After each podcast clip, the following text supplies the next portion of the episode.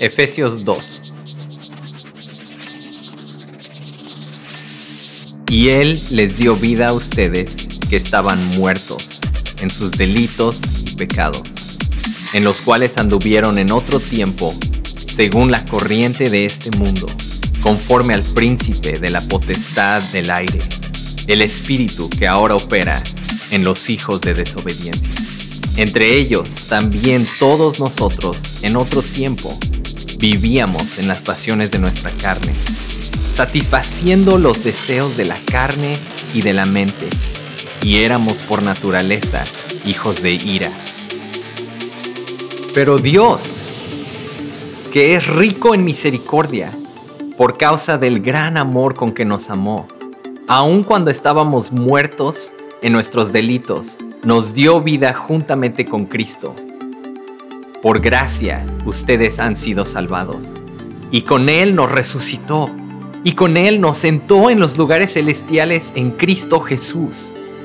a fin de poder mostrar en los siglos venideros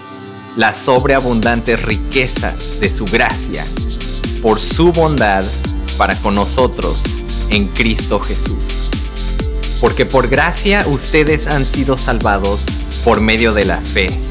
y esto no procede de ustedes, sino que es don de Dios, no por obra, para que nadie se gloríe, porque somos hechura suya, creados en Cristo Jesús para hacer buenas obras, las cuales Dios preparó de antemano para que anduviéramos en ellas. Por tanto, recuerden que en otro tiempo, ustedes los gentiles en la carne, que son llamados incircuncisión, por la tal llamada circuncisión, hecha en la carne por manos humanas.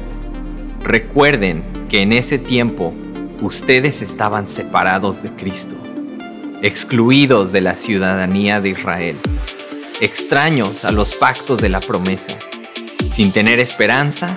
y sin Dios en el mundo. Pero ahora, en Cristo Jesús, ustedes que en otro tiempo estaban lejos, han sido acercados por la sangre de Cristo, porque Él mismo es nuestra paz, y de ambos pueblos hizo uno, derribando la pared intermedia de separación, poniendo fin a la enemistad en su carne,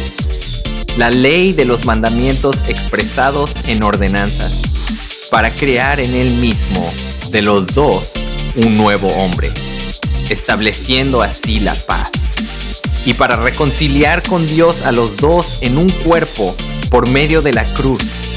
habiendo dado muerte en ella a la enemistad. Y vino y anunció paz a ustedes que estaban lejos y paz a los que estaban cerca, porque por medio de Cristo los unos y los otros tenemos nuestra entrada al Padre en un mismo espíritu. Así pues, ustedes ya no son extraños ni extranjeros, sino que son conciudadanos de los santos y son de la familia de Dios. Están edificados sobre el fundamento de los apóstoles y profetas, siendo Cristo Jesús mismo la piedra angular, en quien todo el edificio bien ajustado va creciendo para ser un templo santo en el Señor. En Cristo también ustedes son juntamente edificados para morada de Dios en el Espíritu.